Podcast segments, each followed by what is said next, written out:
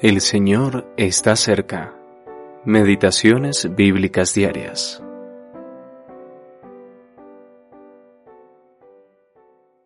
Moisés dijo al pueblo, No temáis, estad firmes, y ved la salvación que Jehová hará hoy con vosotros. Porque los egipcios que hoy habéis visto, nunca más para siempre los veréis. Éxodo capítulo 14, versículo 13 liberados del poder del enemigo. El hecho de que hemos sido llevados a Dios, primera de Pedro capítulo 3 versículo 18, le otorga a nuestras almas un descanso maravilloso. Cuando lo comprendemos, se abre ante nosotros una nueva perspectiva de las cosas espirituales. Los hijos de Israel habían gemido y llorado a las orillas del Mar Rojo pensaban que Dios los había llevado a las fronteras de su tierra de esclavitud para prepararles una gran tumba en el mar. Pero la tumba que temían era para sus enemigos. Para ellos era la puerta de la libertad. No temáis, estad firmes, y ved la salvación que Jehová hará hoy con vosotros. Ellos caminaron en seco por en medio del mar. Versículo 29. En estas mismas aguas fueron tragados los carros de Faraón y su ejército, y sus capitanes se ahogaron.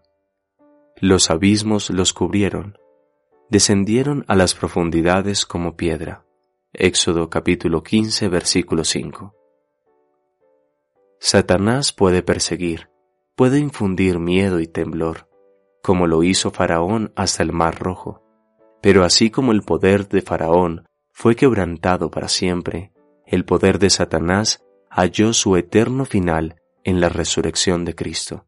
El pueblo de Dios está salvo, y la salvación de Dios es grande. El Señor resucitó, pasó por la muerte por nosotros, y sin embargo, la misma muerte aplastará al enemigo. Su poder se detiene en la tumba de Cristo. Satanás no puede alcanzar el terreno de la resurrección. La sangre del Cordero de Dios es nuestra redención. La resurrección de Cristo es nuestra libertad. Nos beneficiamos de ambas y hemos sido reconciliados a Dios en aquel que murió y resucitó. Segunda de Corintios capítulo 5 versículo 18. La tumba de Cristo es nuestra puerta a la libertad. Los poderes de las tinieblas no pueden perseguir al creyente más allá de los límites de la tumba de Jesús. Hemos sido redimidos cuando estábamos en el mundo, pero ahora somos llevados fuera del juicio de este mundo, en Cristo.